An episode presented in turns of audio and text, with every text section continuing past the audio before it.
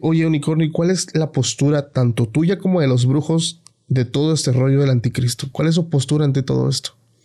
Bueno, como brujos, en cualquier momento van a venir por nosotros, ¿no? Como lo que se hizo con, con la Santa Inquisición.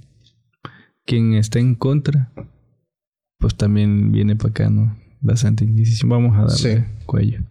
O sea, ¿estás consciente de que puede pasar eso en algún momento? Sí, sí, sí, es más que obvio.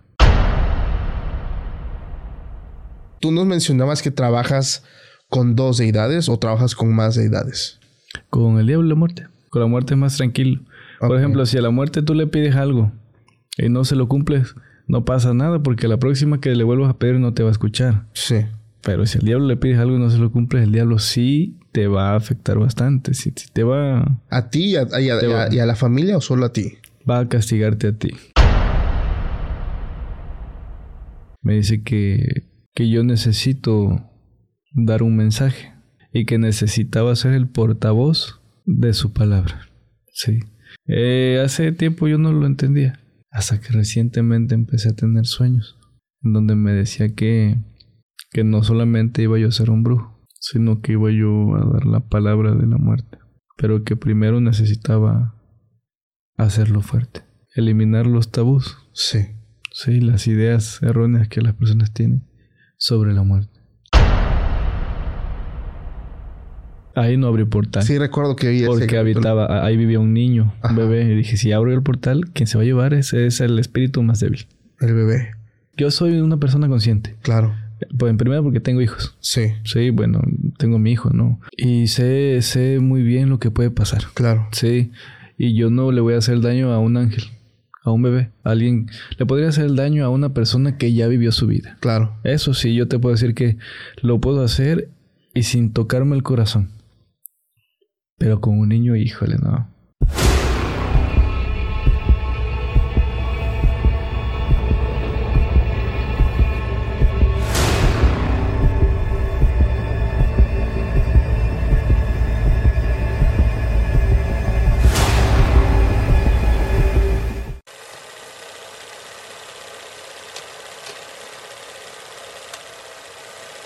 Hola, ¿qué tal amigos? Sean bienvenidos a un capítulo más de Podcast Extra Normal. Mi nombre es Paco Arias y estoy muy feliz de estar nuevamente aquí con todos ustedes. Esta ocasión estoy bien contento familia porque tenemos a un, a un invitado muy especial, alguien que estoy seguro que todos ustedes conocen y que ya hemos grabado anteriormente con esta persona y les ha gustado mucho su participación. Unicornio Negro, ¿cómo estás? Bien, hermano, bendiciones. Oye, gracias por darte la vuelta. De verdad es que colaborar contigo siempre es chingón. La verdad me la paso bastante bien. Gracias. Aprendo bastante. Eh, pero para quienes están llegando por primera vez, ¿quién eres, amigo? Bueno, hola, soy Unicornio Negro. Me conocen como el brujo mayor más joven en la historia de la brujería en Catemaco, Veracruz. Ok. Este, bueno, pues quién soy. Primero que nada, una persona normal. Sí. Sí, con, tal vez con, con un don que con el tiempo he dado, me he dado la tarea de controlarlo y poder ayudar a muchísimas personas. Sí.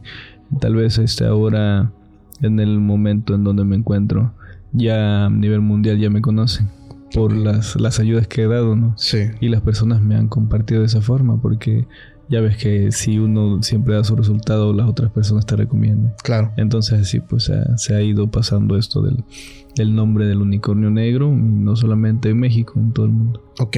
Unicornio, quiero decir a la gente lo, lo que mismo que te comenté hace un momento. Acerca de tu canal de YouTube. Ahorita Unicornio está, digo, al día que estamos grabando esto y estoy seguro que cuando salga a la luz ya llegaste, pero en este momento estás a punto de llegar a los 100 mil suscriptores en tu canal. Sí. De verdad, el único brujo con esta cantidad de suscriptores.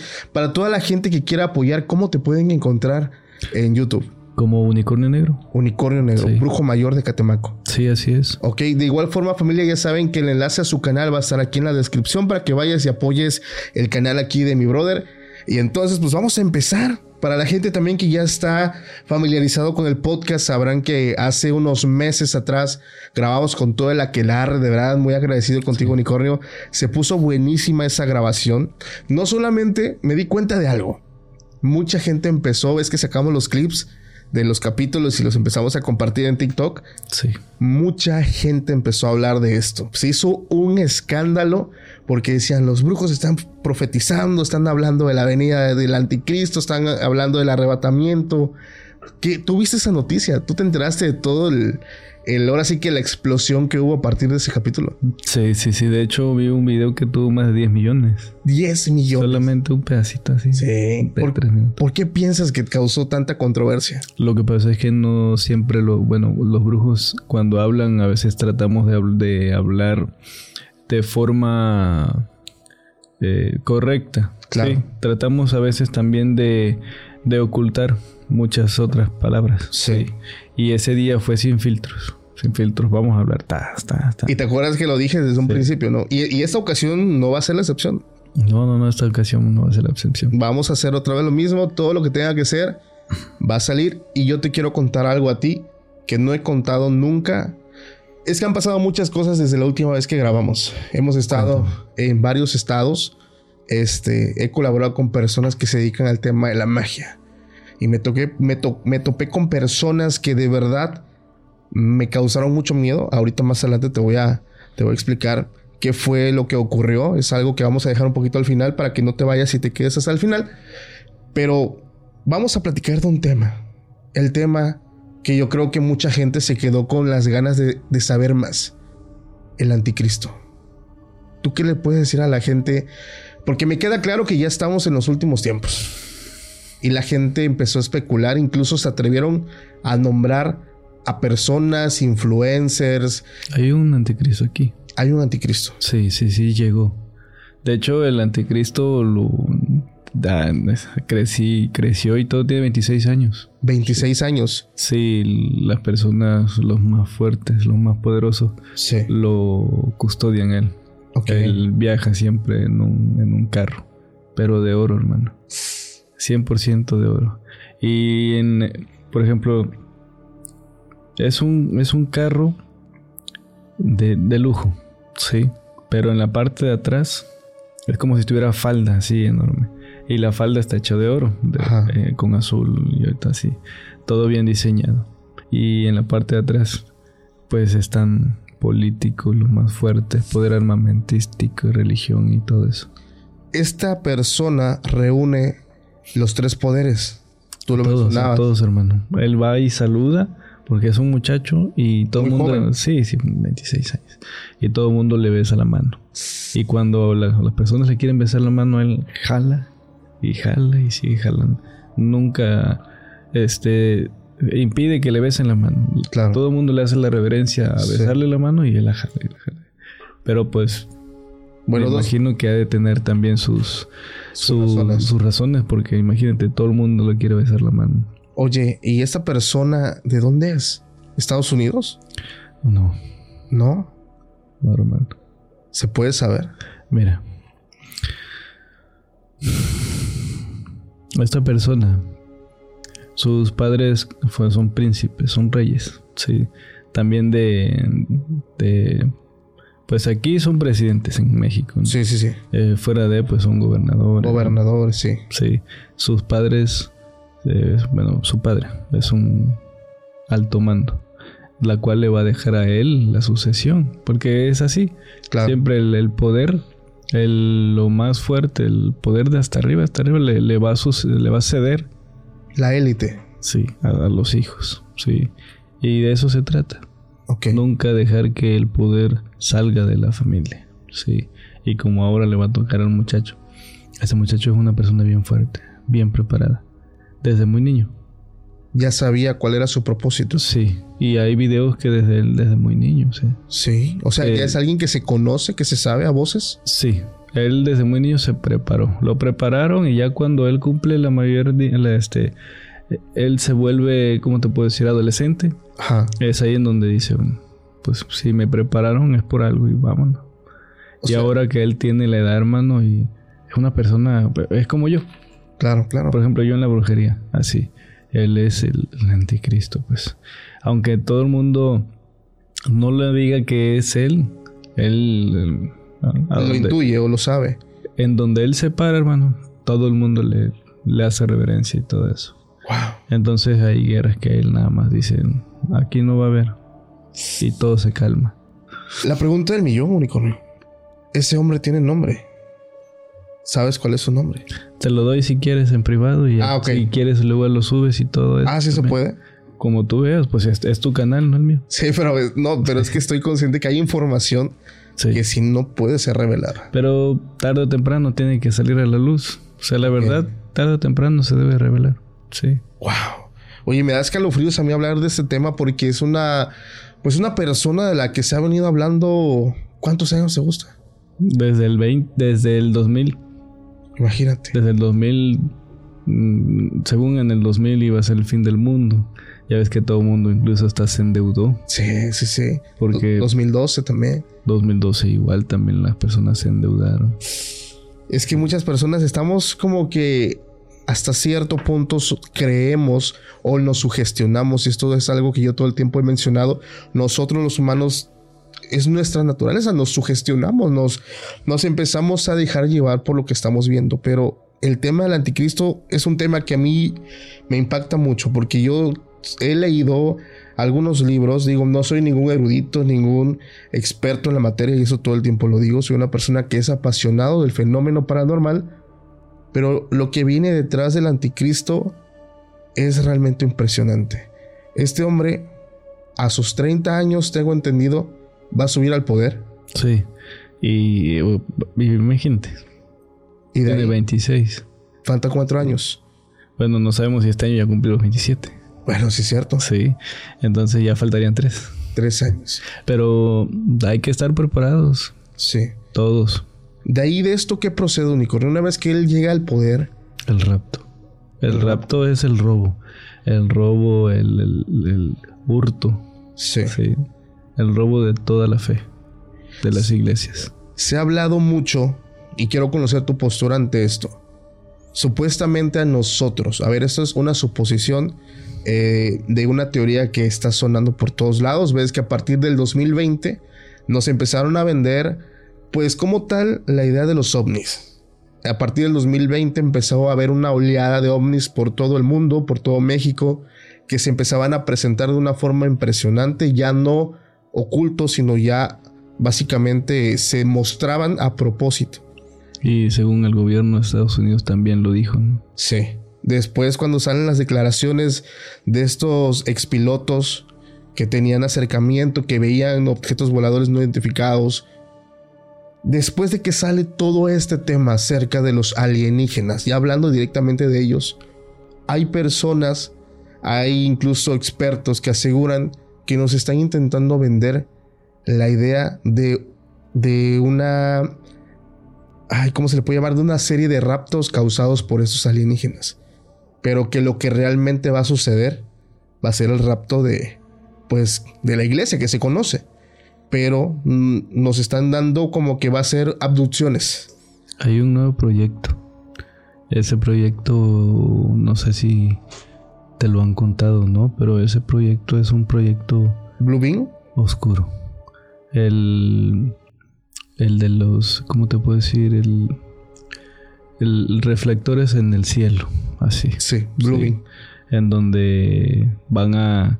Después de, de hacer catástrofes sí. naturales eh, impuestas por el ser humano también, porque pues se, está viviendo todo esto, el de cómo saber, cómo hacer tornados en casa, cómo todo eso. No sé si ya sepas tú eso, pero ahora hay científicos que están llevando a cabo de cómo hacer tornados desde cero y cómo controlarlo y, para que esto eh, se vuelva también una arma de destrucción. Claro. Y bueno, ahora la, ciencia está muy avanzada. Armas biológicas. Existe el proyecto em, HARP, me parece que es. También. El proyecto, como tú mencionas, em, empezó a salir a raíz de que científicos empezaban a inyectar a las nubes para, para precipitarlas y causar la lluvia en lugares donde había pues bastante, eh, no sé, donde no había agua.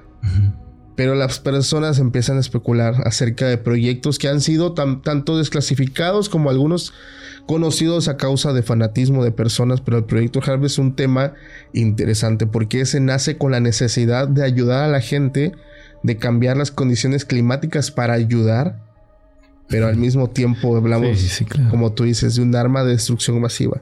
Imagínate. Quien, tenga el poder para controlar el clima y todo, también va a tener el poder para destruir a las personas. Pero imagínate qué interesante es causar el desvivimiento, y disculpen la palabra, pero lo tengo que decir así para que no me lo censuren, el desvivimiento de, un pueblo completo, sin mancharte las manos, solamente cambiando su temperatura. Imagínate tan solo aquí donde estamos, somos de tierra caliente, aquí cuando estamos a 15 grados, pues básicamente todo el mundo está enchamarrado, 10 grados suspenden clases. Imagínate que en un lugar como donde estamos baje la temperatura menos 30 grados. Como lo que le pasó a Nueva York hace un año. Exacto. Sí. Eso también fue aparte de un proyecto. Sí, no sé si lo sepa. No, platícame. Y ese proyecto, que ese proyecto es un proyecto oculto también, que se hizo para demostrar que la naturaleza se podía controlar, sí, y manipular, pues, de a la forma de, del ser humano, porque quien cree estas cosas es una persona que también es, ¿cómo te puedo decir? Eh, anarquista. Claro. Solamente piensa en él. Y para él no le importa si esa arma de destrucción se detona lejos, siempre y cuando no le afecte y le dé ganancias. Pero pues hay muchas personas que vienen al mundo a verlo arder. Arder, sí. Procuremos no ser parte de ello. Y es que es impresionante porque cuando tú tienes el poder de destruir sin ensuciarte las manos es el proyecto ideal. Porque puedes hacer lo que quieras y nadie te va a acusar de nada. El detalle no es eso. Es la mente. Porque hay uno, por ejemplo, hay personas que dicen, yo estoy preparado para hacer esto. Vamos a hacer esto y esto. Pero hay personas que dicen, lo voy a hacer. Y lo hago y viene eh, el pensar. El, el, el que no creas todo lo que en tu mente piensas, porque si lo haces al rato te sientes culpable y sientes que todo el mundo te sigue por lo que hiciste, aunque tú sepas que nadie sabe, sí. la mente te traiciona, sí. Y es ahí cuando las personas dicen es que alguien me sigue, alguien que... Se sienten acosados. Es impresionante. Oye, Unicornio, ¿y cuál es la postura tanto tuya como de los brujos de todo este rollo del anticristo? ¿Cuál es su postura ante todo esto? Bueno, como brujos, en cualquier momento van a venir por nosotros, ¿no? Como lo que se hizo con, la Santa Inquisición. Quien está en contra, pues también viene para acá, ¿no? La Santa Inquisición, vamos a darle cuello. O sea, ¿estás consciente de que puede pasar eso en algún momento? Sí, sí, sí, es más que obvio. Y es que yo me pongo a pensar porque personas, bueno, yo hablo de mí. Sí ya tengo familia. Entonces como que ya eso me, me, hace sentir a mí un poco más preocupado. Preocupado. Porque personas como nosotros, pues yo puedo decir a mí hágame lo que quieras. No, o sea, no me importa. Pero a veces se ven con toda la familia. Exactamente. O sea, eso es, ese es el detalle que a mí, a mí personalmente ya me causa preocupación. Porque como quiera, pues yo sé, soy yo. Pero cuando hay personas que te importan tanto, o sea, yo lo que haría es ponerme enfrente y conmigo todo lo que quieran. Pero pues tratar de proteger a mi familia, ¿no? Hermano, a ver. ¿A ti te gustaría ser tu hijo? No, porque no quisiera yo perder a mi papá. ¿Por qué no te gustaría ser tu hijo? Yo creo que a veces, dependiendo de nuestra edad, no conocemos realmente la situación. Si me pusiera, por ejemplo, en los pies de mi hijo, yo solo sé que tendría miedo, pero sería muy traumático si ven que algo me pasa a mí o a mi papá. El ver una escena que le pueda provocar un, no sé, un trauma de ver lo que le puedan hacer a su papá delante de él. Entonces, a mí me gustaría, yo solo estoy seguro que a mí me gustaría ponerme enfrente. ¿Y a ti? Híjole, pues. Pues a veces dejando al lado un poco esto del dolor, porque sí es, fuerte. Claro, sí. Pues yo creo que sí me enseñaría como que a, muchas cosas que faltaron, ¿no? Sí. Sí.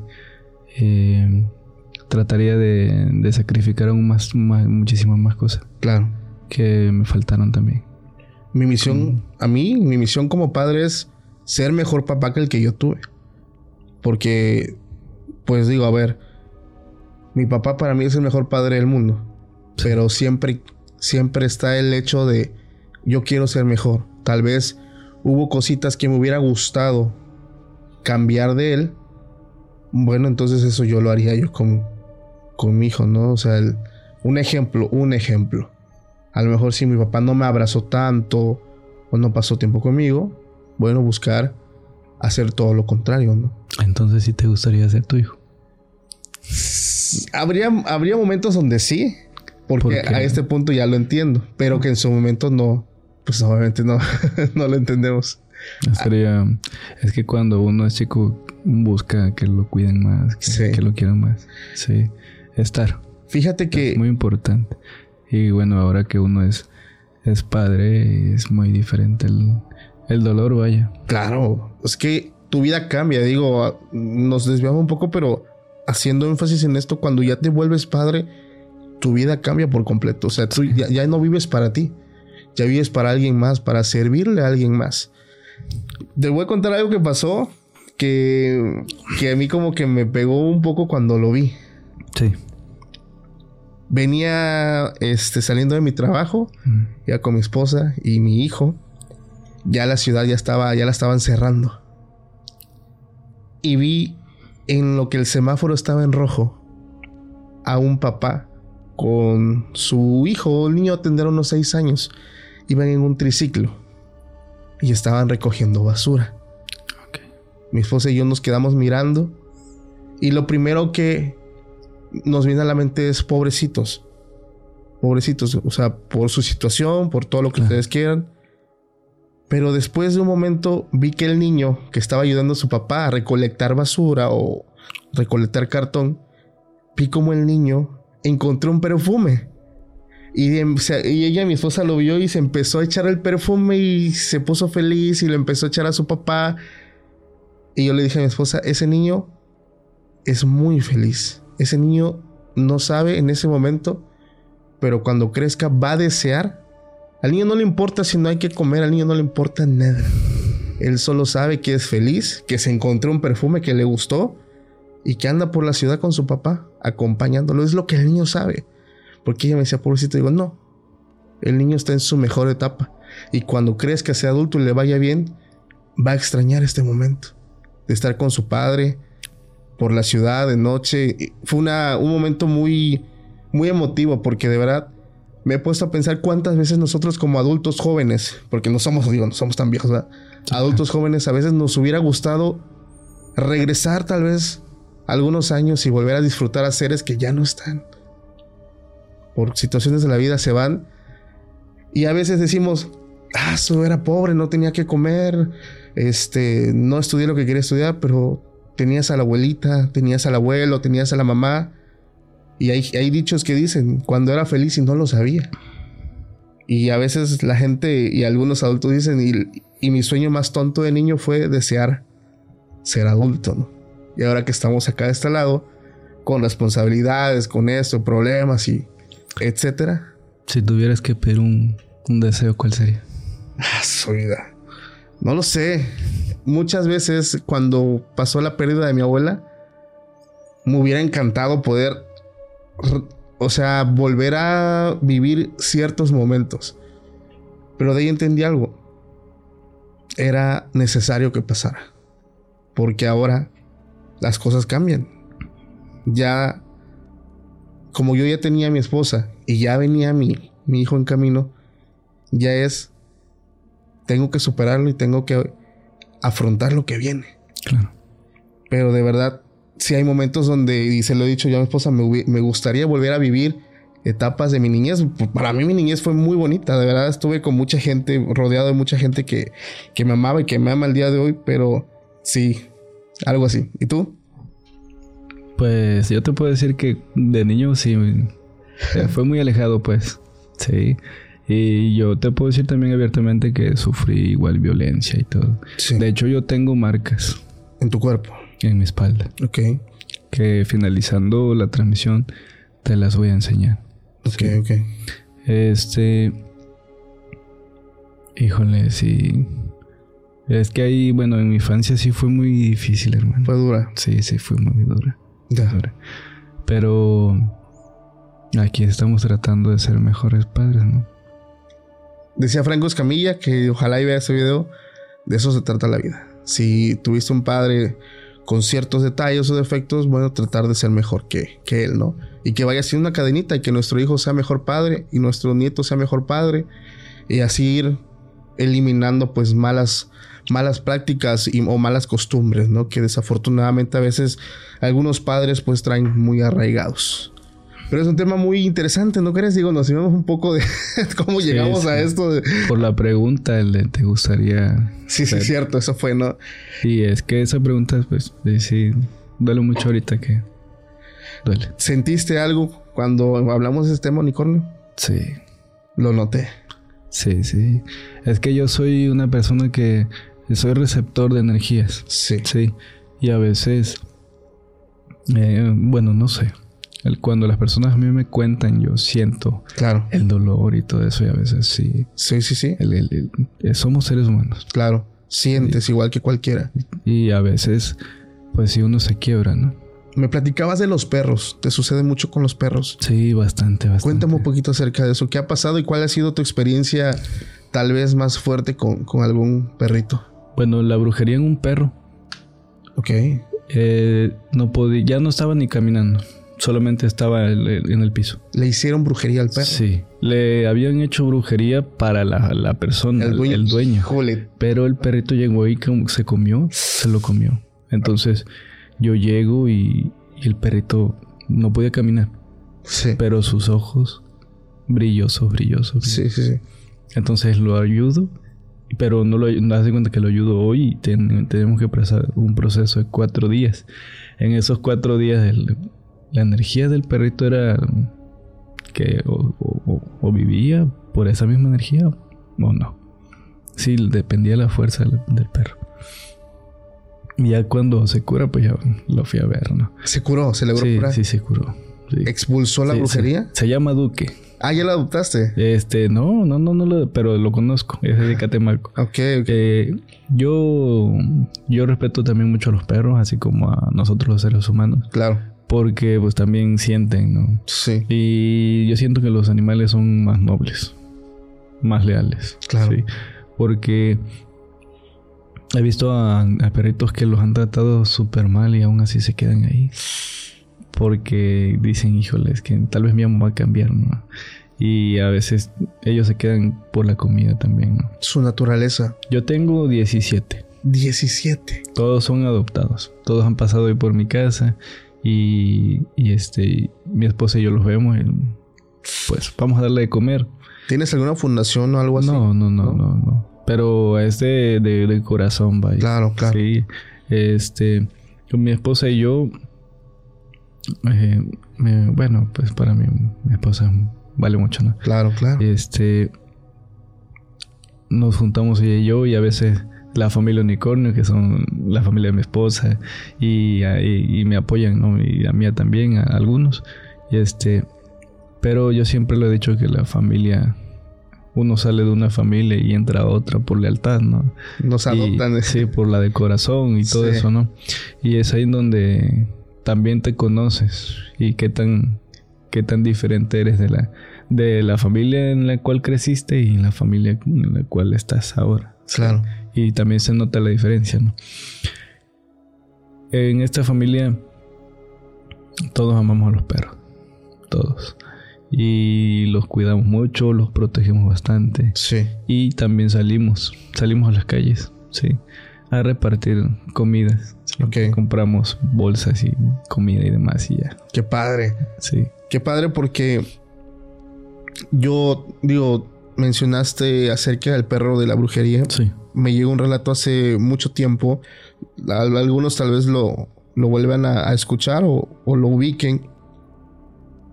Cuando yo lo leo, me causa mucha nostalgia. Porque justo como tú lo dices, los perros tienen algo muy especial. O sea, tienen algo muy especial que desafortunadamente, como tú lo dices, si alguien los maltrata, ellos siguen siendo leales. Sí. Porque tienen tal vez esa, pues no sé, esa, ese pensar de que el... Ellos no saben la palabra traición. Exacto. Sí. Exacto. Entonces, recuerdo que esta persona decía que tenía un vecino eh, y este vecino todo el tiempo tenía problemas con él. Porque dices que yo tenía un perro que era muy juguetón, era muy juguetón. O sea, de esos perros que ven un zapato y lo hacen trizas. Trizas, pero porque pues son juguetones, o sea, no por otra cosa. Pero el perro tenía, luego se pasaba al patio del vecino y pues el vecino tenía su ropa tendida y pues ya sabes lo que pudo haber sucedido. Dice Paco, yo no era ningún dueño irresponsable. Mi perro, dice, no me gustaba tenerlo amarrado. Mi perro andaba libre, pero el problema es que yo le tapaba los accesos al patio del vecino, pero este perro era canijo y, se pasaba. Entonces, una ocasión, yo me peleé muy fuerte con, con mi vecino, al grado de que casi nos agarrábamos a golpes. Pasó que una ocasión que él se encontraba trabajando, la persona que limpiaba su casa recibió por parte del vecino un obsequio. Lo que pasa es que le comenta que habían tenido una fiesta familiar y pues le llevó un poquito de, de comida, ¿no? Entonces, eso era para el, pues para el dueño. La señora lo deja en la mesa. Y se lo come el perro. Y se lo come el perro. Pasa, se dan cuenta que el perro se lo come, no pasa nada. Pero pues a los días el perro no se levantaba. Estaba siempre echado en su casa, no quería comer, se la pasaba llorando. Al veterinario le estaban haciendo tratamientos de esto, del otro, medicamentos y el perro no se levantaba. Sino que se dio cuenta que en su casa, o sea, algo había en la comida que el perrito se lo llevó a su casa y fue donde encontraron un trabajo. Y es donde se dio cuenta que el perro se había comido todo, que era para su dueño. Ah, desafortunadamente, pues esta historia no tiene un bonito final porque se dan cuenta muy tarde. Pasó mucho tiempo y el perro, el medicamento no le hizo nada. Entonces, el perro pasa a mejor, a mejor vida, pero él se da cuenta después de porque encuentra ese trabajo pues en la casa del perro. Ahí estaba. Ok, el, trabajo ya lo tenían en la casita del perro. El perro se lo había llevado para allá. El perro se lo había llevado para allá. Es que cuando, por ejemplo, eh, el perro lo come. Sí. Y recibe la energía. Para ello tienen que pasar días. En esos días, esa, esa misma brujería o agarra la energía que debe de ser para empezar a absorberle su energía al animal y en, en deceso al fallecimiento o al desfallecimiento. Este, y es, o el perro tiene la energía suficiente a través de, limpias y de eso, porque también se pueden hacer limpias para los perros. Ok. Y este, una vez que se despoja esa energía negativa, continúa. Normal. Normal. Pero a veces sí hay secuelas. Por ejemplo, hay perros que se, han, se le han retirado la brujería y quedan como, como así. Enfermos. Este, sí, eh, al momento de avanzar como que se traban y demás. Y a veces eso pasa cuando le dan este, a, los perros convulsiones. Ok. Sí. Pero a, los perros que son por parte de la brujería siempre quedan con secuelas secundarias, con un efecto secundario. Y me imagino que con las personas es igual. Algunas. ¿Cómo, es, es con las personas? Cuando las curas, algunas personas no aguantan. Se vuelven, se vuelven locos. No hay necesidad de ni siquiera subirlos a la cueva del diablo. Con la misma brujería, si la, por ejemplo, o pueden suceder dos cosas. O te retiro la brujería y, después de eso te va a ir muy bien. Porque hasta eso cuando tienes brujería te bloqueas todo. En todo. En todo. En todos los ámbitos de tu vida. Hasta en, hasta en el sentimiento. Ok. Ahí es donde empiezas a decir. Es que me va mal.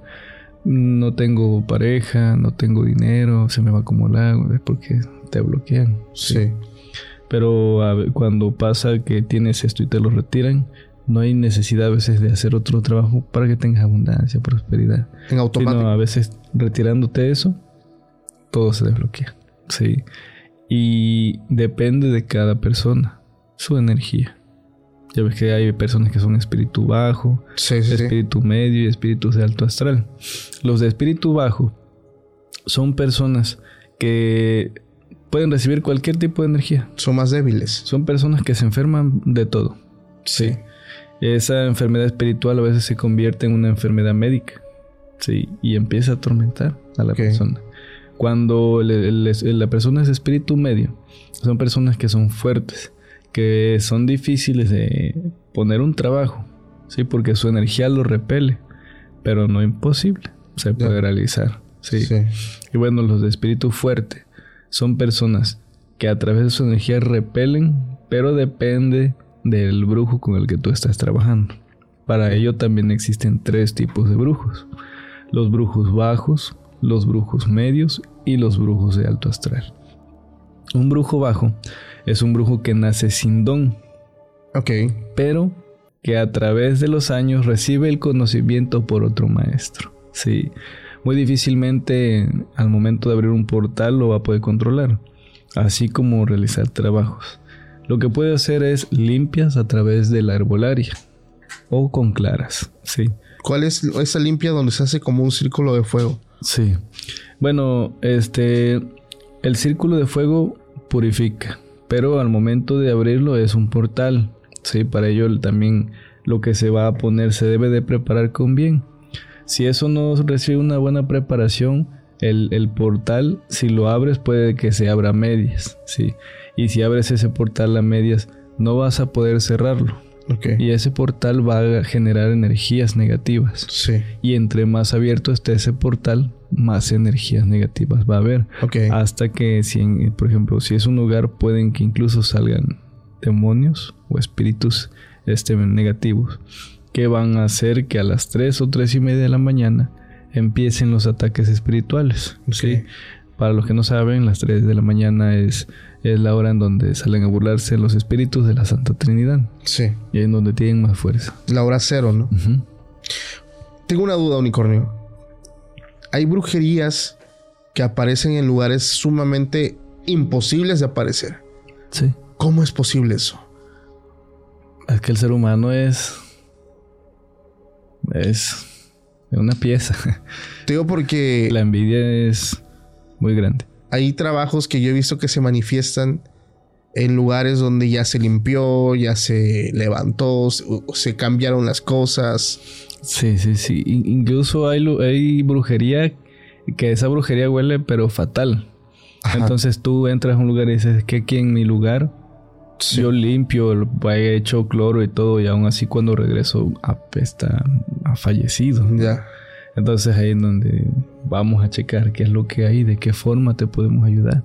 Sí. Y hay personas que hasta esa misma energía que está en el hogar se las pasan a su cuerpo, a su materia. Y esas mismas personas huelen a muerto, a fallecido, huelen a fallecido. Y cuando salen, todo el mundo dice, esta persona huele a esta, esta. Entonces, con el paso del tiempo también. Sí. Alejas a toda tu familia. Es un tema muy fuerte, unicornio. Oye, tú nos mencionabas que trabajas con dos deidades o trabajas con más deidades. Con el diablo de la muerte. Con el diablo de la muerte. Vamos a hablar uno y uno. ¿Cómo es trabajar primeramente con la muerte o la santa muerte? Bueno, la diferencia entre la muerte y el diablo es que el diablo tienes que quedar con él en algo. Pactar. Bueno, cuando yo, por ejemplo, me buscan, este, pueden ser por dos cosas. Sí. sí. Por plegarias, por subir y dejar ofrendas, por pactos de fe y pactos de sangre. Sí. Así como, pues con la muerte no me piden nada de eso. Con la muerte es más tranquilo. Por ejemplo, si a la muerte tú le pides algo y no se lo cumples, no pasa nada porque la próxima que le vuelvas a pedir no te va a escuchar. Sí. Pero si al diablo le pides algo y no se lo cumples, el diablo sí te va a afectar bastante. Si, te va... ¿A ti y a, la familia o solo a ti? Va a castigarte a ti. Ok. Porque tú eres la persona con la que estás este, teniendo ese, trato, sí. ¿Cómo es el tipo de energía de cada uno, unicornio? Porque... Bueno, con la muerte es pasiva. Sí, en mi caso es pasiva. ¿Cómo la sientes? ¿Cómo la percibes? Yo la transmito a través de la energía, de forma tranquila, armonía, paz, 430 Hz, todo. Sí. Pero cuando hablamos del diablo es más diferente. la energía se siente aún más pesada. Sí. Las personas incluso cuando hablamos de este tipo de temas suelen que les duelen hasta la cabeza. Uf. Porque su energía del- de, esta, de este ser, al momento de hablarlo, las personas sienten su energía. Sí. Pa- pasó mucho con el video que estrenamos hace unos meses. Muchas personas terminaron con dolor de cabeza. ¿Es normal? Sí, es normal porque nosotros, por ejemplo, los maestros, tenemos que transmitir nuestra energía. Sí. Si no la transmitimos y los- las personas que nos ven no nos, no nos sienten nuestra energía, quiere decir que no podemos transmitir esa energía Claro. al 100%, ¿sí? Sí. Y como tal no podemos ser profesionales en esa parte. Cuando uno es profesional, uno habla siempre y cuando debe ser real, Sí. porque también se debe de sentir, ¿sí?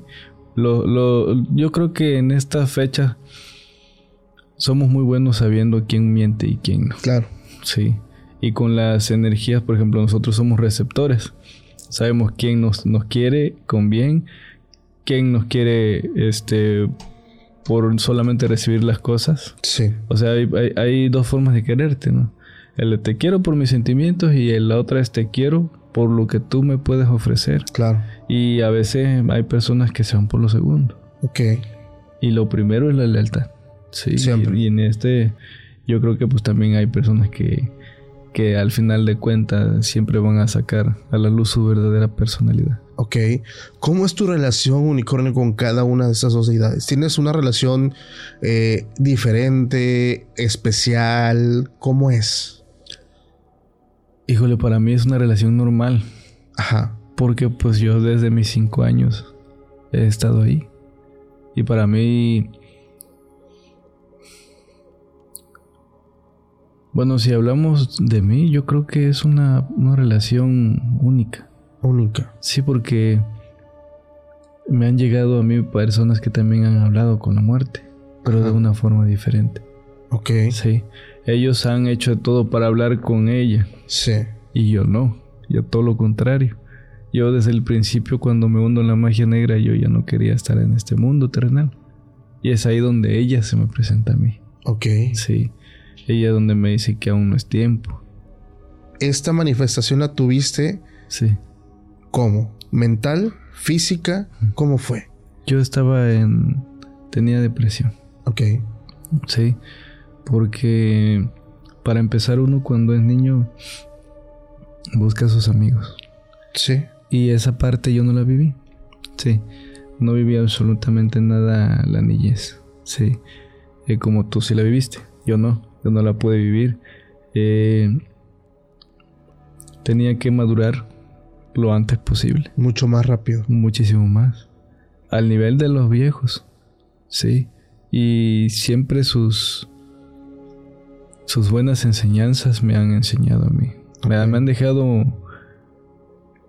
Para empezar, un. Sé lo que es ser un buen amigo. Claro. Sí. Sé también en qué momento puedo hablar y en qué momento no. Sí. Porque ellos. Su sabiduría es muy diferente a la de una persona de tu edad. Claro. Sí, una persona de mi edad. Mm, Yo a veces hablo con personas de mi edad y a veces siento que no soy de esa edad. ¿Sí me Te entiendes? sientes como un alma más vieja. Me siento como un espíritu viejo. Sí, sí. como si tuviera yo 60 años, Ya. 70.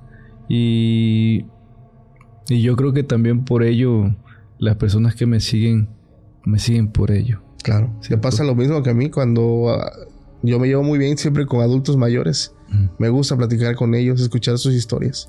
Es más tranquilo, Sí. como que sí, sí, este, te cuentan sus historias que les han pasado en realidad. Porque tenemos muchas cosas que seguir pasando, ¿no? Sí. Sí. Y por ejemplo, en este lado, tan- retomando un poquito el tema, Mm.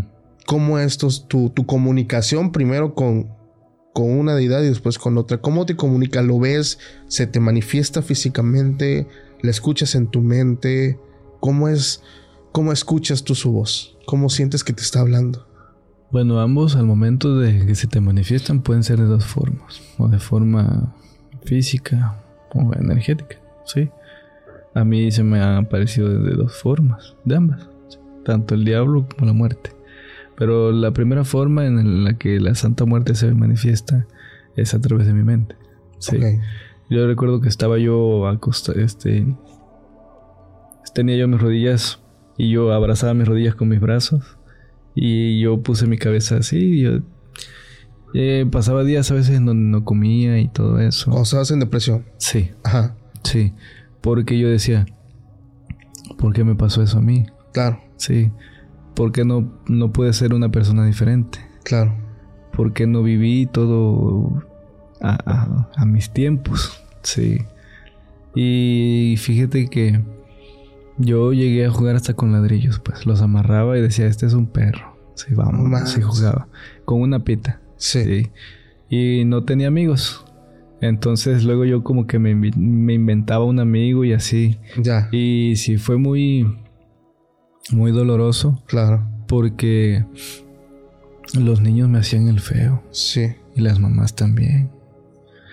Y cuando yo tengo la conexión con la Santa Muerte y la Santa Muerte me habla a mí, a mí me lo, en mi mente, ¿sí? Y me dice que aún no es tiempo de que yo pase al, al mundo espiritual. Sí. Me dice que, que yo necesito dar un mensaje, ¿sí? Y que necesitaba ser el portavoz de su palabra, ¿sí? Eh, hace tiempo yo no lo entendía. No lo entendía. Hasta que recientemente empecé a tener sueños. Sí. Donde me decía que. que no solamente iba yo a ser un brujo. Sino que iba yo a dar la palabra de la muerte. Pero que primero necesitaba hacerlo fuerte. Ok. Eliminar los tabús. Sí. Sí, las ideas erróneas que las personas tienen sobre la muerte. Ok. Sí. Y cuando hablamos del diablo, que solamente me ha hablado en la cueva del diablo, en la cueva de un bebé, que es la, la antesala del infierno. Solamente ahí te ha hablado. Ahí. En la cueva. Sí. Ok. Y así como también me ha hablado, lo he visto, sí, pero lo respeto. Claro. No es lo mismo, no es la misma conexión con la muerte. Sientes que es más pesada. La, la conexión con la muerte es, para mí es, es de forma como si llegases tú y hablaras de volada. Pero con el diablo uno se debe de preparar porque si, si tú le hablas mal, se puede enojar y vámonos. O sea, incluso puede... Digo, es que, esto me recuerda mucho lo que decía el, el brujo del chacal cuando estuvo aquí con nosotros. Que decía, es que si yo hago algo mal, él incluso ahorita, ahorita aquí me dijo, me puede llevar. Sí. O sea, eso es impresionante, ¿no crees? Sí, sí, es que con el diablo no se juega. Claro. No se puede jugar. Sí. Oye, ¿y alguna experiencia que te haya marcado unicornio de eh, ya sea con uno y con otro? O sea, has tenido experiencias con ambas, has trabajado, y eh, sientes los dos tipos de energía pero alguna experiencia impactante, ya una con la Santa Muerte y otra con el diablo, que te gustaría compartir aquí con nosotros, pero de esas experiencias que de verdad te hayan dejado marcado a lo mejor, impactado. Yo tuve primos, tengo primos, sí, tengo hermanos, sí, este hermanos más grandes que yo, y hermanos más chicos que yo también, sí. Mi familia era unida Ok. Por parte de mi padre. Y recuerdo que había un primer viernes de marzo. Sí. En ese primer viernes de marzo yo no estuve. ¿Qué edad tenías? Que será como unos seis años. Ok, estabas muy pequeño. Sí, seis años, siete. Y recuerdo que en ese tiempo juntaron todos los muebles y ahí nos dormimos todos los, los, los primos. Los primos y los hermanos. Ok en la sala.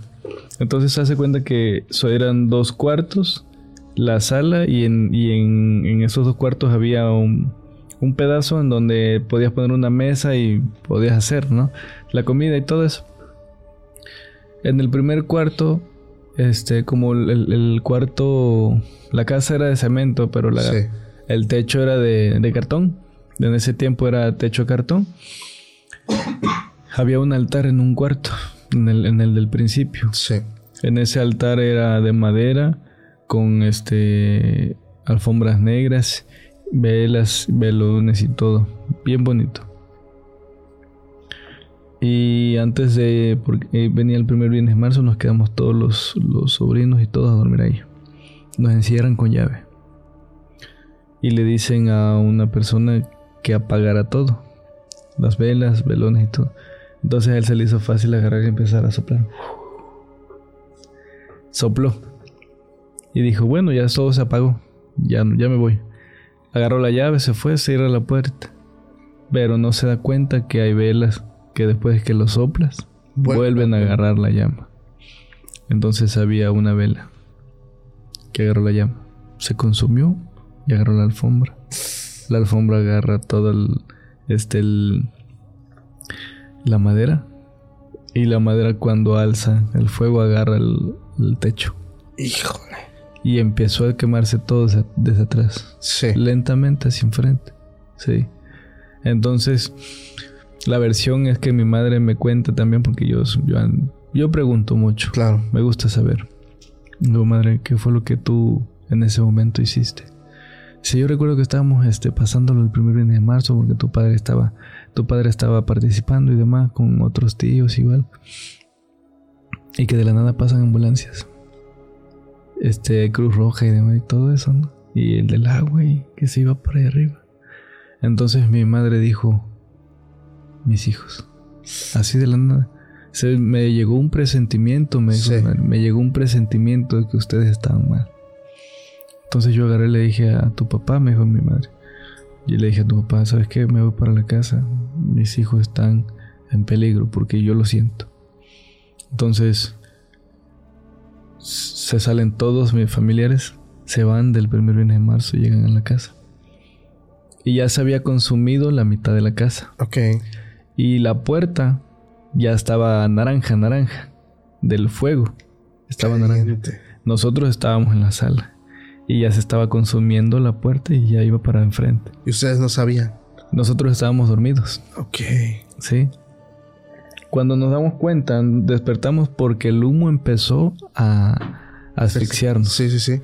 Entonces yo me paro y empiezo a ver fuego por todos lados. Impresionante, hermano naranja por todos lados y, no sabes qué hacer.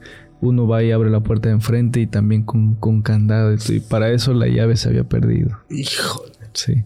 ¿Qué hicieron? Entre todos los vecinos de la cuadra, porque ahí alrededor de la cuadra había maestros, maestros albañiles, media cuchara y demás, y tenían marros. Herramientas. Sí, hermano. Eso fue lo que salvó. Este, agarraban sus, sus marros y empezaron a pegar a la pared uno tras otro y venía uno y el otro le pegaba y, abrieron un hoyo así. Y en, por ahí. en ese hoyo entran y empiezan a sacar uno por uno. Pero para eso entonces, cuando ya nos empiezan a sacar uno por uno, ya las tías, las abuelas, las madres, choqueadas. Claro. Choqueadas. Y la gente siguiendo aventando el agua y todo para que se dejara de, seguir consumiendo la casa y y otras personas viendo a, la familia y pasando el alcohol y todo eso y, y nadie murió. Qué bueno. Pero pues sí, en algún momento sí estuvimos bien afectados por los pulmones y todo eso. Claro, claro. El de estar respirando tanto dióxido de carbono igual pudo haber sido muy peligroso. Demasiado. Oye, qué fuerte, unicornio. He escuchado que lo has contado en otros podcasts que tú has visto a la Santa Muerte. Sí. Ya nos contaste cómo creo que tu esposa fue la primera que la vio, después te dijo a ti. No, yo le dije a mi esposa. Ah, tú le dijiste a tu esposa, ajá. Pero que es muy alta, es muy grande. Eh, sí, como de dos metros, dos metros y medio. Hay personas que me han escrito muchos correos, que de hecho aprovecho la oportunidad para decirles que para que yo conozca tu relato, mándamelo al correo que es extraanormalpodcast.gmail.com y si ya lo mandaste, ten paciencia porque tengo más de 3.500 correos, entonces vamos leyendo poco a poquito. Muchas personas me han dicho que han soñado con esta edad unicornio, pero que para ellos fue algo más que un sueño. Quisiera conocer tu opinión como un maestro en todo este tema de la brujería. Ellos sienten que están paralizados, pero no lo están del todo. Ven su habitación, ven todo, la ventana, O sea, están conscientes, están viendo todo. Y de un momento a otro ven a esta entidad, ella por los pies. Pero siempre me describen que la ven, que ven que es muy grande, o sea, que llega hasta el techo, pero siempre está con su mano así. ¿Qué significa verla de esa forma? Bueno, para las personas que han tenido este contacto, ya sea en un sueño o en un sueño lúcido, Sí, sí, que estás, que sabes que está pasando, claro. Es porque la Santa Muerte los está buscando, les está haciendo un llamado, sí. Así como el mal, ya ves que dicen la oscuridad no te elige, se nota, Claro. igual con la muerte. No, tú no eliges a la muerte, la muerte te elige a ti. Sí. Pasa con los seguidores de, de Dios, tienen el llamado, Sí. igual con el diablo. Es lo mismo. Solo que con la muerte es aún más fuerte. Porque cuando se presenta ni siquiera te da tiempo de nada.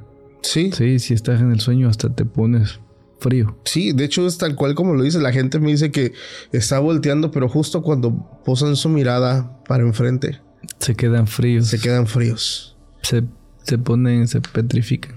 Y saben que es ella porque a pesar de que está oscuro, ven su rostro con poca luz, pero ven la, pues es que el hueso, la calavera como tal, del rostro. Y han, han sido muchas personas que me han escrito y me dicen es que la he visto, no la he soñado. Para mí me dicen no fue un sueño. A Es veces que es muy real, hermano. sí, es, es una demasiado real. y hay personas que se quieren engañar a ellos mismos pensando no, no, no, no fue un sueño, fue un sueño, fue un sueño. No.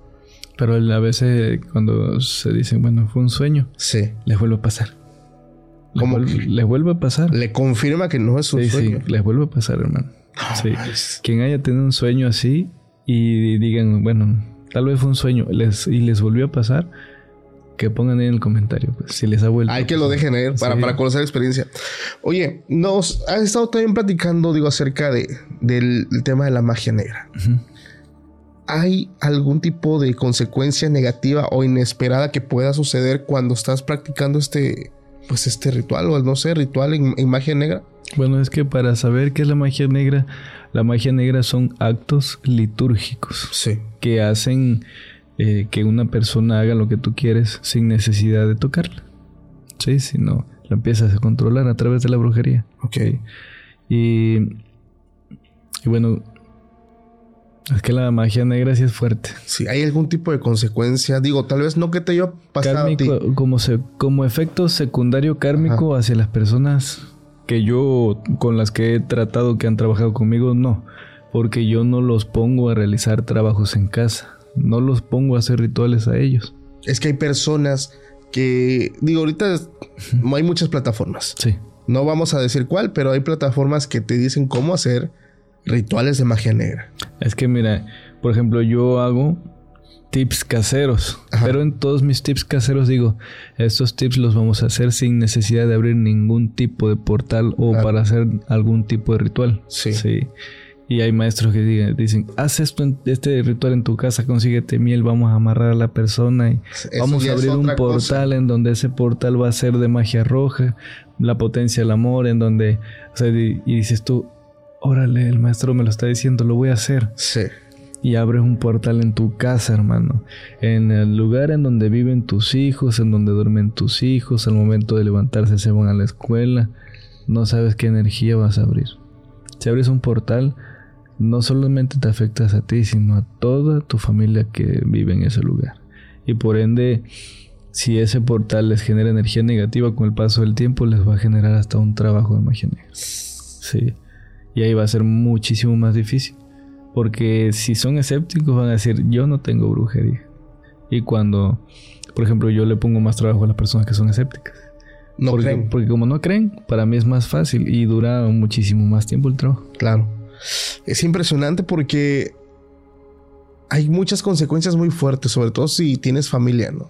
Sí, yo, por ejemplo, cuando las personas vienen conmigo, yo les y ellos me preguntan, ¿tendré yo algún efecto secundario? Y yo les respondo, Sí. solamente si yo te digo a ti que hagas trabajos en casa. Mientras yo realice el trabajo, tú no vas a tener ningún efecto secundario porque tú no eres la persona que está trabajando la energía. Soy yo. Ahí es donde ya. Dice la persona, bueno, pues ya, se fue. No manches, es que es un tema muy interesante mucho también de tener cuidados porque, sobre todo para las personas que no saben con lo que están tratando, ¿no? Maestros como tú que ya saben y conocen muy bien, ya saben cómo enfrentar cualquier situación. Pero cualquier fulanito que envió un ritual en TikTok para poder amarrar a la mujer que ama, ahí es donde ya podemos decir que hay un riesgo también, ¿no? Sí, sí, yo por eso cuando digo, hermanos, él les va tips caseros. Sí. Los tips caseros deben de estar, no se deben utilizar cosas de casa. Sí, sí, sí. Sí, pero sin necesidad de abrir algún portal. Pero eso de que consíguete una gallina, este, vamos eh, Imagínate, un tip casero, consíguete una gallina, le vamos a dar vuelta con la mano y cuando escucha que se le quiebra el cuello, le la destapamos. imagínate. Eso ya se, ya entraría mucho, mucho en, eh, en lo malo. En lo malo. Y cuando yo les digo a mis hermanos, ¿saben qué? Utilizamos miel, canela y, les digo esto, la miel es para esto, la canela es para esto. Si los juntamos, prendemos una veladora sin necesidad de abrir ningún portal. Esto es para que nos vaya bien en la abundancia, esto para que nos vaya bien en la economía. Sí. Yo se los cuento todo, tal y como es. Y si mis hermanos desean hacerlo, siempre les digo, aquella persona que lo haga, que me pongan en el comentario si le funcionó o no. Claro, claro. Sí, y luego hay muchas personas que me dicen, maestro, ya lo hice, ya me funcionó, muchísimas gracias. Qué buena onda. Un tip, un tip, para quitar vicios y todo eso, pues adelante. Qué buena onda, unicornio. Oye, antes digo, ya estamos casi sobre la recta final, solamente dos, dos cositas y a, lo, y a lo último algo que quiero compartirte. He visto que andas también luego con, con este Alberto del Largo, que le mandamos un saludo al, al brother. Un abrazote, Beto. Bendiciones y has visitado casas donde hay diferentes tipos de entidades. Sí, sí, claro, hermano. ¿Alguna experiencia, digo, de las más cabronas que, que hayas vivido? Bueno, ahorita que comentaste de, de, Beto, un día me dice Beto, hermano, vamos a hacer algo muy diferente que nadie ha hecho. Sí. ¿Qué? Las personas, este, nunca nadie voltea a ver a las personas de abajo. Claro. Siempre cuando subimos, se nos olvida. Sí. El ser humano sufre de amnesia, se olvida. Sí. Sí, de dónde vino. Entonces le digo, hermano, ¿sabes qué? Es verdad. Vámonos a las calles. Entonces empezamos a caminar por las calles y empiezan a enviarle mensajes a Beto. Oiga, eh, por aquí andan, por acá, por estos lados. Y miren, yo les cuento mi historia. Que, acá, que, Me dice Beto, ok, esa persona sí se ve real. Vamos a hacerlo. Sí, sí, sí. Le digo, mira, yo, yo sí sé que es real, pero también necesito trabajar mis energías. Claro. Entonces no te me vayas a asustar. Dice, no, yo estoy curado de espanto, vamos a darle, vamos a, vamos a ayudar. ¿A dónde nos vamos? Le digo, mira, vámonos a Puebla. En Puebla hay muchas personas. Y ahorita voy a decir esto y si me mandan su historia y si vemos que es real, vamos. Ok.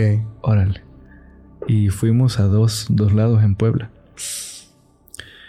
En uno de esos, la persona que yo traté era escéptica. Me, dice, me dice, quien ha encontrado brujería ha sido mi esposa. Pero jamás, yo nunca he vivido brujería, jamás me ha pasado absolutamente nada, pero me siento mal. Me dice, no, mi, esposa fallece, mi, primer, mi primera esposa fallece. Eh, con ella, pues ahora yo estoy, mi, esposa actual, ¿no? Dice, mi primera esposa fallece pero en todos lados de la casa enterrados habían este, brujería, habían trabajos. Ajá. Entonces cuando mi primera esposa fallece, yo me empiezo a decaer, me dice, y la empiezo a soñar, y sueño que me lleva. Y le digo, es que ella cuando fallece se fue con esa, esa energía, ese pensamiento que ella quería verte antes para que ella pudiera irse en paz. Sí. Y como no lo pudo hacer, ella se fue con ese pensamiento a la tumba. Y cuando la entierran se lleva ese pensamiento. Y después de que la entierren, empieza a jalarte la energía y te empieza a consumir. Porque como te, ella ya se, llevó ese pensamiento a la tumba, también te va a llevar a ti. Con su energía. Y es esto, eso, eso pasa muy seguido también en los abuelos. Cuando los abuelos fallecen, los nietos pasan una etapa bien fea. Sí, claro. Y luego dicen, es que yo soñé a mi abuelo, es que y tu abuelo es el que te está consumiendo. Sí. Y casi nadie lo sabe. Sí. ¿Y, qué pasó esa vez que fueron? Bueno, fuimos para allá, agarré al señor escéptico, le dije, mire, voy a hacer esto, ocupo que usted también ceda parte de su energía y que se, que se preste. Sí. Le dijo. Le digo, yo lo voy a ayudar, pero yo necesito que usted me tenga fe. Se me quedó mirando y me dice, es que yo ya estoy cansado, hijo. ya estoy cansado, no sabes cuántas veces. Y le digo, y le y agarro, le digo, venga. Y le toco el corazón con mi mano. Y empiezo a sentir su dolor, hermano. Y, híjole. Su dolor de, de lo que había vivido y todo eso. Las muertes de su... Sí, todo el dolor, hermano. O sea, básicamente yo le hice así, le absorbo ese dolor y me lo quedo yo. Y me lo empecé a quedar yo y dije, bueno, ya por lo menos lo estoy ayudando absorbiendo su dolor, vamos a hacer esto. A ver, jefe, diga estas palabras, cierre sus ojos y cuando él dice te dejo entrar, pum, lo agarro yo. Y empieza el Señor, se empieza a poner pálido, pálido, más pálido y, y sus, sus brazos los puso rectos, así rectos. Y de la nada se puso tieso, tieso, tieso. Y se empezó a ir para atrás. Y yo lo, lo agarro. De hecho, está el video. Se ve donde yo lo agarro y se empieza a ir para atrás el señor porque él dice que, había, que veía algo. Vio una, una, una persona y esa persona empezó y se fue hacia atrás y se desmaya. Una vez que se desmaya, empiezo yo mi proceso. Mis oraciones y todo y empiezo a invocar y, a pedir. Espíritu, espíritu esquelético poderosísimo, indispensable en un momento de peligro. Yo te invoco en ese momento y así. Y empieza la energía alrededor de la casa, hermano. Sí. Todo vibraba. Todo vibraba. La pareja del Señor volteaba para un lado y volteaba para otro. Y la señora no se lo, no se lo creía. No se lo creía. Y, y al final de todo, hermano, el señor casi iba a fallecer. Sí, le digo, ¿saben qué? Pásame un pedazo de ajo. Porque ya estaba empezando a tener la, la quijada tiesa. Y ahorita, ah, ahorita lo vamos a, revivir. Ahorita pásame el pedazo. Y la señora me dice, por favor que no se fallezca. Y yo le decía, no se preocupe, no se preocupe. Pero el señor sí estaba al borde, estaba al borde y, yo veía a la señora y yo decía... Pero es porque él tenía brujería. Sí, porque tenía demasiados trabajos en casa ah, que le había dejado su anterior pareja. Ok. Sí, y su, su anterior pareja cuando fallece también se lleva la energía de que ella puso todos esos trabajos para su pareja. Sí. Y entonces fue ahí en donde el, hombre empieza a soñarla todos los días. Sí. Hasta que ya dice que está cansado. Y ya cuando yo lo ayudo y pasa todo esto que está tieso y todo y digo, va a fallecer. Y le dije a la señora, consígame antes de cinco minutos una, un diente de ajo. Antes de cinco minutos. Que si no se me va a ir. Le digo, no importa lo que tenga que hacer, consígamelo.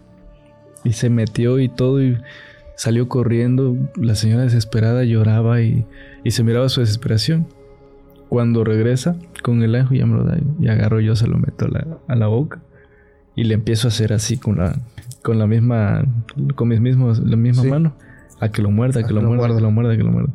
Y de la nave vi, escuché que empezó a tragar y dije, no, ya, este hombre ya es de vida. Ah. Cuando empiezo a tragar, lo paro. Lo paro y ya es. Desprendo las energías negativas que se vayan. Y empiezo yo a, hacer decir mis palabras. Y regresa el Señor.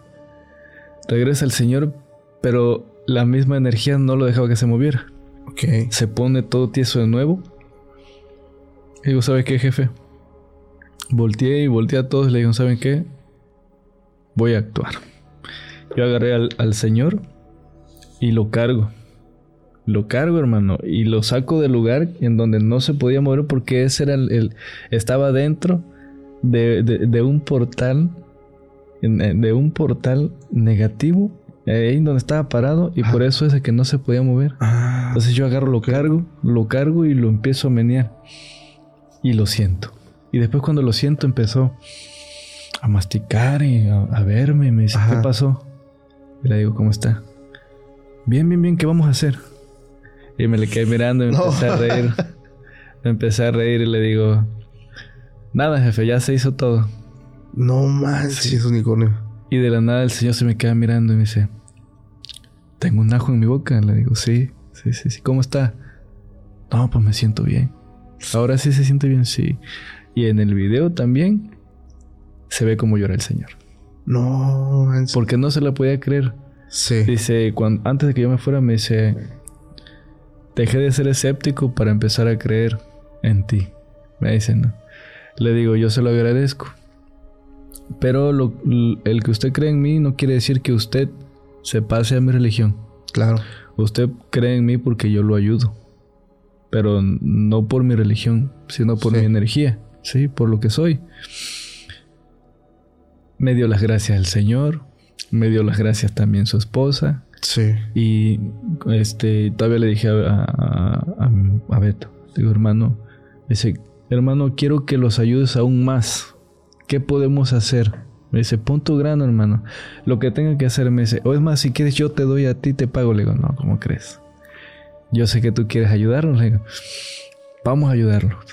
Entonces le dije, miren, vamos a seguir un proceso. Yo al Señor no me lo voy a llevar a la cueva porque se me va a fallecer allá, pero me voy a llevar fotografías de aquí para allá of- este, dar ofrendas y liberar todo lo que hay aquí. Y ya, Ok. sí.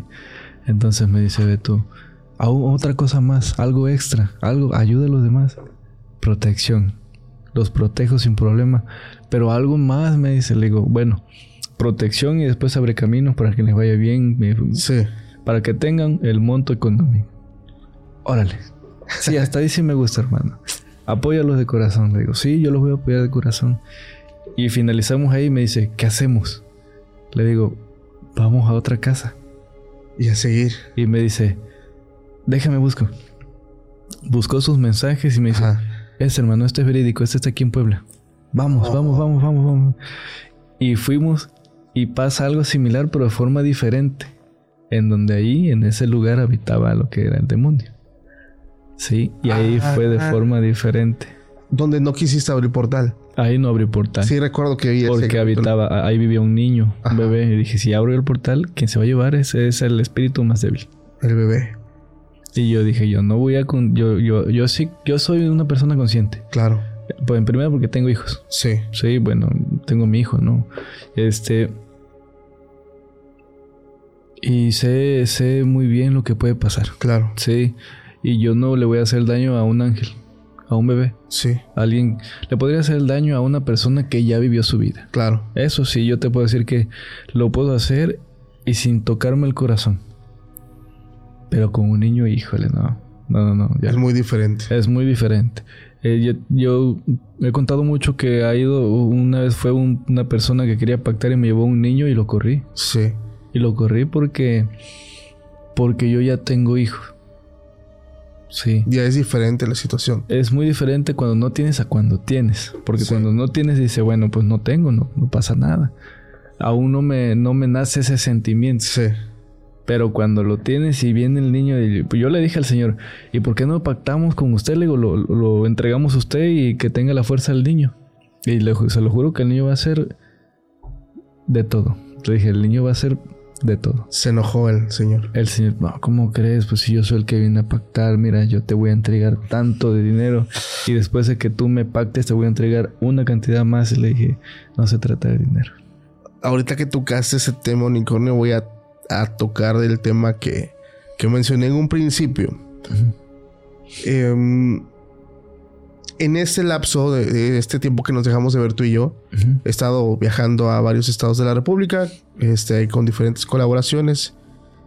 Me han contactado personas que se dedican también al tema de magia de otros lugares, más para el norte, incluso casi en la frontera. Hay un capítulo que no va a salir. Ok. Es una persona que, y lo digo abiertamente, no voy a decir su nombre, ¿verdad? No, tampoco es afectarlo a él. Que desde que estuvo conmigo sentado así como estás, yo sentía mucho, no sé, me sentía yo raro. Eh, o, por ejemplo, ahorita me siento como si tuviera la plática con, con un buen amigo, o sea, Soy una tranquila, ¿no? Sí, Sí. pero esa vez yo me sentía muy inquieto y estaba yo pues muy muy extraño. Ok. Esa persona este Tenía otra intención.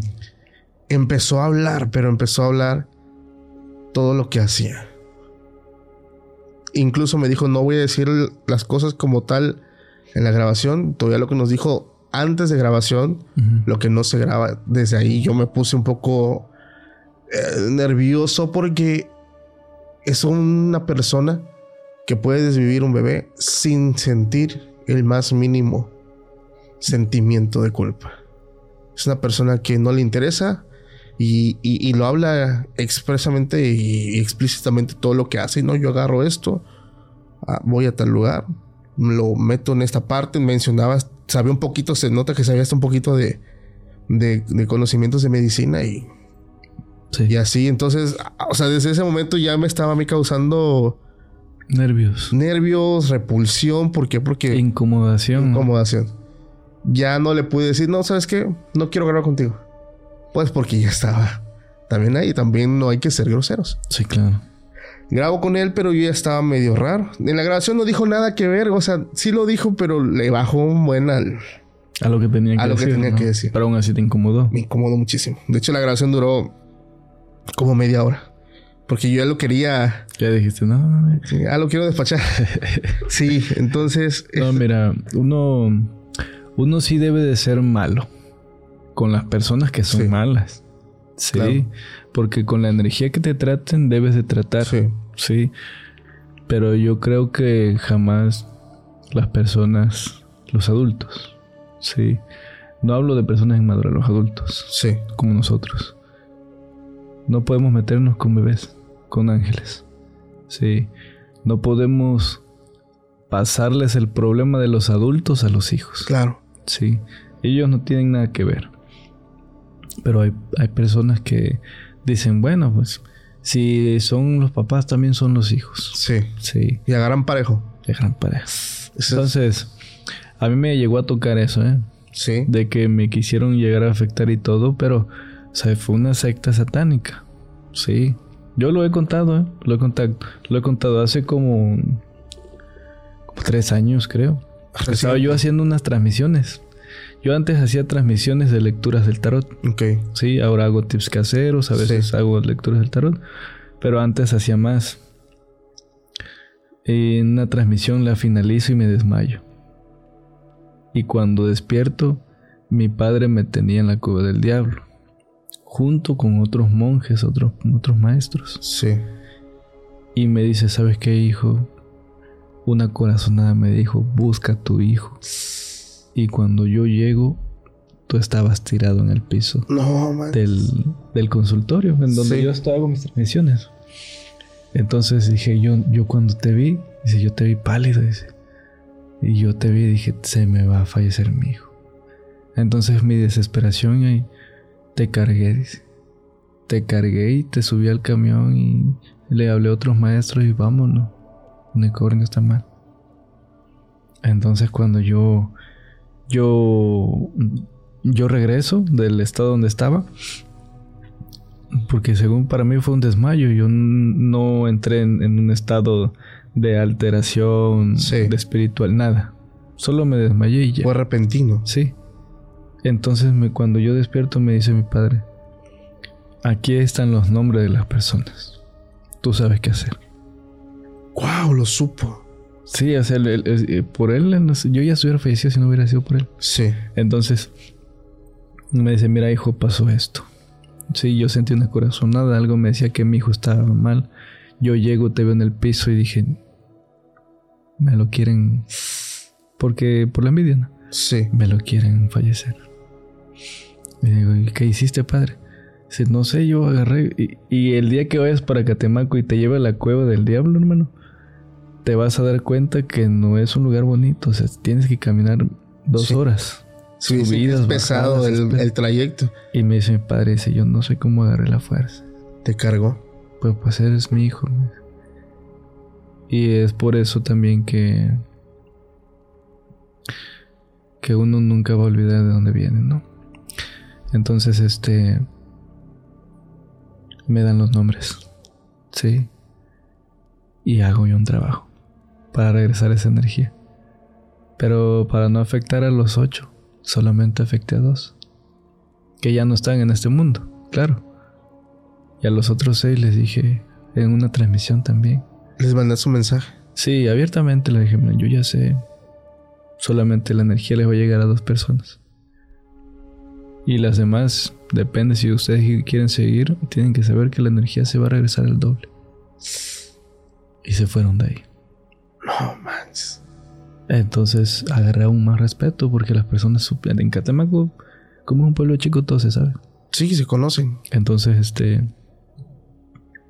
Luego me agarraron más respeto, como que el miedo y todo eso. Y yo decía, no, pues es que miedo, ¿por qué? Pues si yo también soy un ser humano y también Claro. iba yo a fallecer. Sí. Y entonces, de no ser por la ayuda de mi padre, es como estoy aquí, ¿no? Y luego uno se pone a pensar de que, ¿por qué no me han dejado pasar al mundo espiritual? Porque muchísimas veces he estado al borde, hermano. Sí. Sí, accidentes, que si no es la brujería, son ataques, sino que me han querido secuestrar y demás. Y no se Qué ha podido, o sea, no me han podido dejar pasar. Y es por ello de que yo estoy en el movimiento de la muerte. Porque yo sé que si no me ha dejado pasar es porque ella no lo ha permitido. Es porque ella quiere que yo ponga en alto el nombre de ella Sí. que yo haga de esto un movimiento muy grande. Por ello estoy llevando a cabo sus templos, sus recintos. Y esto va a seguir creciendo. Porque esto es más grande que todos nosotros, aquellos que creen en el movimiento de la Santa Muerte. Sí. Y, y el día de mañana, porque yo no soy de las personas que digo eso. El movimiento es solo mío, ¿no? El- es mi- yo digo mi movimiento porque yo apoyo a toda mi gente. Claro. Sí, y si mi gente quiere esto hacerlo más grande, ahí se va a ver. Sí, porque yo creo que el, el mejor movimiento es el que, el que es transparente. Sí, como cuando pasó esto del, del accidente. Otras peregrinaciones no lo hubieran apoyado. Claro. Y nosotros apoyamos en todo, Sí. En todo, Sí, sí, noté Sí. que estuviste presente, fuiste a visitar en todo. a la familia del afectado, lo fuiste Hay, a ver. hay que humanizarse. Claro. Hay que ponerse en, el- en los zapatos de las personas que están pasando ese proceso. Así es. La- Imagínate que hubiera sido de mí, o, o- o no san tanto de mí, que hubieran dicho las personas. El maestro es una persona diferente en las transmisiones y por fuera es todo lo contrario. Sí. No, pues cuando a mí me gusta siempre demostrar que mi esencia es esa, no, No hay que cambiarlo. No Cuando- cambia. Ya sea que en, en las transmisiones o fuera de las redes. Claro. Mi energía sigue siendo la misma. Sí, no la cambio. Sí. No la cambio. Y uno debe de ser transparente al 100%, Claro. sin filtros. Como debe de ser. Oye, te quiero hacer una pregunta también. Digo, ya estamos sobre la recta final, unicornio. Dale, dale. Ves que empecé con el tema de las exploraciones. Sí. Andamos ya visitando lugares, haciendo la de explorador. Fuimos a visitar varios lugares, pero me he topado que estos lugares están infestados de trabajos de brujería. Hay brujería por todos lados. Fui al puente del fraile, que va, no sé si a la fecha que estamos subiendo esto ya está disponible. Guanajuato. Guanajuato. En la parte de abajo Exactamente. del puente. Exactamente. Ah, no. Ahí sí hay demasiado trabajo, hermano. Es una cosa impresionante. Ves por todos lados y ves trabajos. Y caminas del otro lado del otro, eh, eh, debajo del otro puente y También. sucede lo mismo. También, si recorrimos todo el lugar, hay trabajos completos, inconclusos, rotos, quemados, de todo. Y por ejemplo, ese día que fuiste a grabar no te molestaron. No, No, hombre, porque hay gente que te va y te ataca y que quiere casi hasta pues. no manches. Sí, sí, sí. ¿Tienes alguna experiencia que te haya pasado? hoy? A mí me golpearon. Te golpearon. Sí, yo fui en busca de brujería y resulta que habían unos maestros. Y yo dije, bueno, me- pues yo soy de Catemaco. Yo me acerco a otros maestros y buenas tardes, buenas noches, ¿no? Cordial, ¿no? Sí, sí, yo dije, bueno, voy con la mejor de las vibras y que llego allá y que uno me agarra y el otro me golpea. No manches, unicornio. Sí. Y me, me tiran en el piso y todavía me pegan patadas y se van corriendo. Y estaba solo. Ah, Estábamos transmitiendo, Ajá. sino que de la nada yo vi a esas personas y salí corriendo. Le digo, oigan, espérense, me gustaría hablar con ustedes. Yo soy de Catemaco. Y tanga. Y de la nada que me, me llega uno por la parte de atrás y No. traían sus capas negras. No Por eso. manches. Y me tiran en el piso y me pegan y dije, bueno, pues ya. Ya, ya me pegaron, ya. No manches. Digo, pues ya me pegaste, ya, ¿qué vamos a hacer? Agarraron y se fueron corriendo. Porque eran varios. Ok, estaban haciendo un...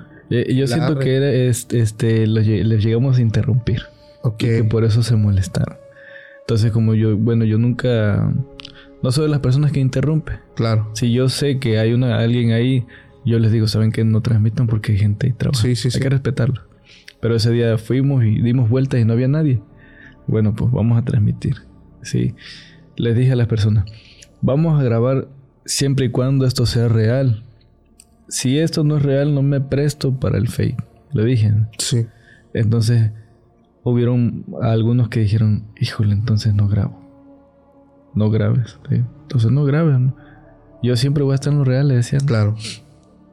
Entonces yo sí quiero grabar. Por ejemplo, conmigo este fue mi, amigo Mark Crew, fue quien me llevó. Saludos al brother también. Un abrazo fuerte. Y este, y me dice, vente, vamos a hacer esto. Lo real, unicornio, lo real. Si estos no quieren grabar, no pasa nada. No te puedes quemar. Le digo, no, pero ¿cuándo me voy a quemar? Yo no me, gusta, no me gusta este, el fake. claro. y, siempre lo, lo, había mencionado de que si aquí no hay nada, no hay nada, ¿eh? No me voy a prestar. Le decía. Y luego como que a veces se molestaban. Ya. Y este, y por eso también no me invitaban a las exploraciones. Es que ellos quieren llevar contenido, o sea, si no encuentran nada, le inventan algo. Sí, al principio me, este, me invitaban y luego yo me daba cuenta y decía, no, no, gracias. Y empezaron a como que a cerrarme exploradores. No manches. Con este no, porque este no se presta. Con este no. Ah. Y yo dije, no, pues. Y fue como me salí de las exploraciones. Pero es que ese lugar sí está lleno de brujería. Ahí es el lugar donde me llevó mi amigo Mark Crew. Que hacemos la transmisión. Y al final lo que se apareció fueron pues seres humanos que me pegaron. No, sí, sí, sí, fue lo más aterrador. Pues claro, te pudieron haber lastimado. O acuchillado. También. Sí, porque traían dagas y todo Imagínate lo que llegas ahí a un centro médico ya ves cuánto tiempo es como media hora, 40 sí, minutos. Está lejísimos, o sea, estás totalmente alejado de todo. Sí, y este. Y ya después de que me pegaron, ya le digo, no, ya mejor ya me voy, ya no quiero estar aquí. No manches. Ya yo me desmotivé. Sí, sí, sí. Yo le, incluso ahí decía, le, le dije, ¿por qué me pegaron? No, pues si yo, no sé, yo no les iba a hacer nada malo. Claro. Yo quería saber cómo se llamaban y de dónde eran y poder entablar algo, ¿no? Claro. Conversación. En esto de la vida hay que sumar, no restar. Sí. Y el conocimiento se hizo para, para compartirlo. Claro. No para solo uno. Sí. Eso se llama egoísmo. Claro. Entonces, me pegan y me desmotivo y le digo, no, ya me voy. Es que las exploraciones así son unicornio, o sea, te estás en riesgo. Este, digo, Haciel sabe y, y, nosotros hemos, en las poquitas que hemos hecho, o sea, lo, lo de menos es un tema, pues ahora sí que fantasmal. O sea, lo más peligroso es encontrarte con la maña, encontrarte cuando estén desviviendo a alguien o, cosas así. Imagínate, pues hay que tener más. Ya nos tocó. Más cuidado. Ya nos tocó, ya nos tocó. Y qué bueno que te pudiste abrir de ahí, ¿no? Sí, sí, porque si es peligroso. Y eso lo vamos a ver más adelante porque si es algo que no, no lo digo a la ligera porque es el lugar con que diga el lugar ya van a saber quiénes son qué grupos son, entonces yo no, pueden sí, por el problema, ¿no? Exactamente, yo mejor no quiero problemas, yo además lo digo así abiertamente, tantito, pero pues ya sin entrar en detalles. Sí, ya se cuenta que me pegan y yo pues al día siguiente dije, no, ya me voy. Es que ese es el, riesgo de las exploraciones. Si tiene su riesgo y es fuerte. Oye, Nicornio, tremenda plática nos acabamos de aventar. No. ¿Cómo te la pasaste? Eh, muy bien, de hecho creo que hubo que aún falta más, más, más por hablar porque al principio sentía que necesitaba hacer esa pregunta. Sí. Sí. Y yo creo que también te hizo bien. Sí. A mí también me yo, me, yo me siento muy bien, ¿eh? muy tranquilo, muy... Digo, como todo, no hay temas muy sensibles que cuando se tocan provocan sensaciones. Somos seres humanos. Somos seres humanos. O sea, no, no porque seas brujo mayor, dejas de ser humano. Tienes sentimientos, todos tenemos sentimientos, es lo que nos hace humanos. Yo, yo siempre, cuando entro a un podcast, hago un lado esto del brujo mayor, hermano. Sí. Sí, porque prefiero siempre que las personas sepan mi esencia. Claro. Sí, vean, vean lo que está muy aparte del brujo mayor que, que conozcan a Unicornio Negro. Sí. Y este. Y sepan que. Que sí es muy bonito la brujería como tal y todo. Pero pues que también tiene sus acciones. Por ejemplo, hay personas que me piden amarres y se los hago sin problema. Pero luego llegan y me dicen, es que ocupo una pizca de pelea, no le puedes meter ahí pelea. ¿Cómo pelea? Lo que pasa es que cuando uno hace un amarre, el amarre, bueno, conmigo es para siempre, pero es puro amor. Y las personas, después de recibir demasiado amor, se aburren. Se enmielan, eh, ¿cómo les puedo decir? ya no les gusta eso. Que todo el tiempo esté ahí, ahí, ahí la persona y dicen, ay, por menos una pizca de pelea, maestro. No manches. Y ahí es donde dicen, maestro, ya me aburrí del amarre.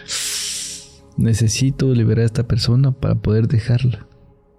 Después de que esa misma persona quería amarrarlo. ¿Y eso se puede? Sí, se puede.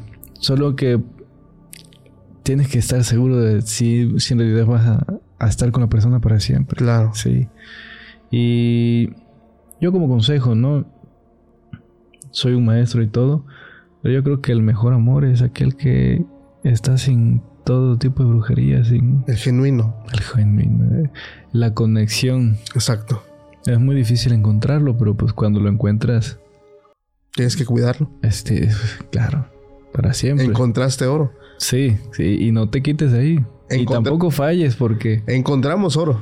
Y, y no te quites de ahí porque, híjole, la vida es muy difícil. Ese es, hermano. Tienes razón. Y los momentos te, te marcan. En algún momento tenemos que hacer un podcast ya no hablando de cosas de terror, sino ya hablando cosas de la vida que, que ya vimos que se nos da mucho porque me gusta mucho compartir también Sí. y, y ver este lado humano de las personas más allá de, de historias y experiencias. Este, este fue un podcast muy diferente Sí, sí, sí. eh, a, lo, a todos los que he estado. sí. A todos los que he estado porque... Pues tratamos también de... De transmitir lo- nuestra esencia. Claro, Sí. creo que se notó, la gente va a decirlo ahí en los comentarios, o sea, qué sintieron durante los primeros minutos de la, de, de la grabación de- del capítulo, ahí déjenlo en los comentarios para que también Unicornio y un servidor pues pueda leer ahí este, sus comentarios y saber qué, qué les pareció. ¿Algo que quieras agregar, hermano? No, casi me quiebro, hermano. Sí, sí, me di Estuve cuenta. a punto de quebrarme. Me di cuenta, hermano. Tú tienes la culpa, hermano. no, me la pasé No. muy bien, verdad. de No, verdad. gracias a ti por invitarme y, Un placer, hermano. y aquí vamos a estar y de verdad cuando gustes traigo traigo a los demás maestros que los maestros están encantados que te mandan un abrazo todos, No, todos bien fuerte, el maestro Ángel Blanco, el toro, el chacal, todo. Va de regreso para todos ellos. Familia, te quiero pedir de corazón si el capítulo te gustó, por favor, haznoslo saber dejando tu comentario, tu me gusta, tu suscripción. No te olvides de ir también al canal de Unicornio Negro, que lo puedes buscar tal cual, Brujo Mayor, eh, de Catemaco o Unicornio Negro, Brujo Mayor. Ahí lo pueden buscar, está en la descripción para que vayas. También él ve el apoyo de toda la comunidad, porque el día de hoy ya está a punto de alcanzar la primera meta como creador también de contenido, que son esos anhelados 100 mil suscriptores, que para todos pues es un anhelo, es un sueño, y él ya está muy pronto, y estoy seguro, hermano, que no solamente vas a alcanzar la meta de los 100 mil, vas a llegar al medio millón, al millón, y todo lo demás vas a hacer historia, hermano. De verdad, mis mejores deseos para ti. Muchísimas gracias e igualmente para ti la mayor de las bendiciones y, y- y lo mejor de, de lo mejor para ti y no solo para ti, para tu zona de confort que son las personas que están a tu alrededor, Exacto. porque si tú estás bien los demás están bien, pero si tú no estás bien los demás no están bien. Es correcto. Hermanito, un gusto tenerte acá. Saludos para todos y nos vemos en el próximo capítulo. Pásenla bonito. Hasta la próxima. Bye.